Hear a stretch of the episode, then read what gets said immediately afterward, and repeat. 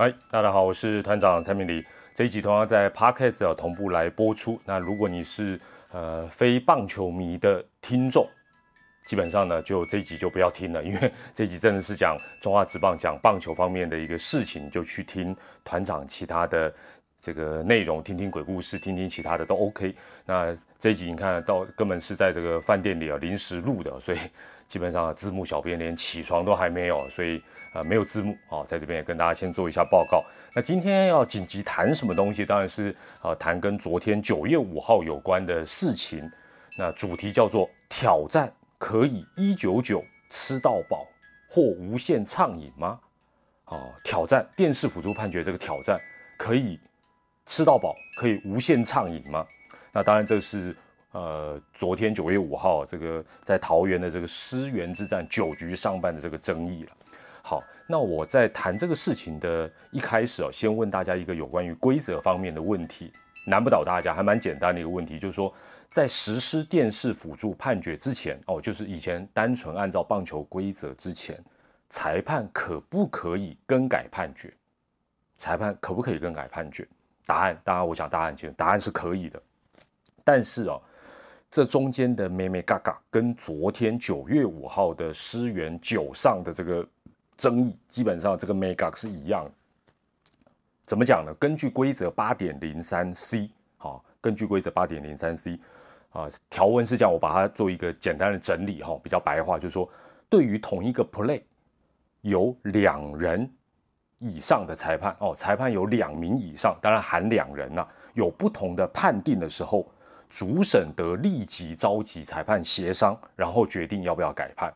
所以这个条文有两个重点：第一，至少要有两个裁判做出明显不同的判定。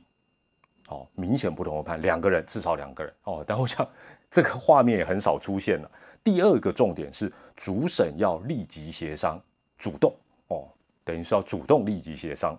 那实物上中华之邦有没有？就说更改判决哦，尤其在过去没有实施电视辅助判决之前，当然有，但是画面或者是剧情大概都是我接下来要讲的这个状况，就是说有人抗议，对不对？然后裁判接受，然后找其他裁判 meeting，然后决定改不改判。换句话讲，这样的一个架构跟刚才讲到的规则八点零三 C 的两个重点，第一个包括两个人同时做出不一样的判决，譬如说昨天一垒。对不对？一垒审是判 safe，同一时间有没有其他裁判立刻打个暗号，或者是一垒审判 safe，然后譬如说三垒审或二垒审或主审认为说，哎，不对，好，那这种画面不会，因为那个那个是一垒审的事，所以实物上这个规定当然本身有一点点，呃，有点挚爱难行啊，必须要这样讲。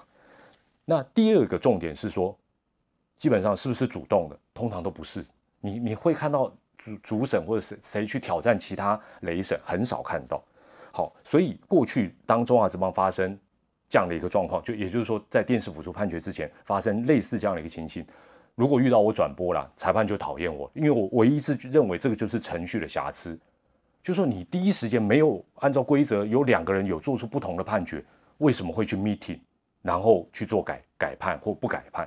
那我认为这是程序上的瑕疵。那我觉得九月五号。呃，这个师源之战九上这一个一垒的争议的一个状况，其实也是一样。我觉得问题大不大？其实重点还是在程序的一个问题。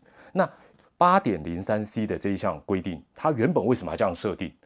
我个人的理解是这样：第一个，防止搞鬼，因为裁判这个权利如果判了就不能改，其他同僚也不能去啊把它变更，哇，那不得了。这万一有一些大家都知道这些弊端。第二个是什么？其实他是要防止，说实在是一个砂锅大的误判，就说其他三个雷神也发觉，哇，这查无告贼，全世界都觉得查无告贼，然后他还是这样判下去，必须透过八点零三 C 来当场做一个改正。哦，我我认为他的一个原始的目的是这样。好，那我们回到九月五号九局上班一垒的这个 play，它是不是一个砂锅大的误判？其实你如果从画面来看，其实是很接近的一个 play。如果没有透过现在科技的工具，不太容易去认定到底啊他是判对还判错，所以那样的一个状况，主审主动使用电视辅助判决的几率，说实在是非常低的。哦，那大家说，哎，这个也有可能他会自己昨天自己去，几率不大了。我必须要，因为不是很明显，他怎么可能去？哎，一垒审离那个 play 那么近，主审去说来，我主动要去看，我要来 test 一下，几率很很低了。那昨天当然就是呃龙猫总教练来啊，不管你说是提醒也好，要求也好，抗议也好，那主审才决定说好，那我去看。但是主审昨天当然也有可能是说，那我不去看。好，那这个过程就会产生一个争议。就说什么状况，他决定说好，那我接受你的要求，或者就算没有人来要求，什么状况他主动会去看，或主动不去看，其实是很模糊的。那我们回头来讲哦，我我我们也必须再问球迷朋友一个问题，就是说，我们厘清一下电视辅助判决的目的是什么？如果有两个选项，你你看看你要选哪一个？第一个，尽量减少误判，等于是协助裁判的一个工具了，尽量减少误判。另外一个选项是什么？完全避免误判，哎，这个就差很多喽。理论上现行的办法应该是一啦，就是说只是希望能尽量减少误判。但是呢，中华之邦加上这个七局起主审又可以主动去看的这一个规定，感觉起来又好像有点鼓励所有球队前六局一到六局就尽量把挑战权用光，即便都挑战失败也无所谓。为什么？因为反正从第七局开始，你还是可以上去，反正你塞那一下啦，软性要求一下了，裁判可能就去看。那这样子就变得有点无限挑战了嘛？哦，有一点点变成变相的无限挑战。那昨天九月五号这个例子一开，我可以预期今年假设办法，当然今年看起来来不及改。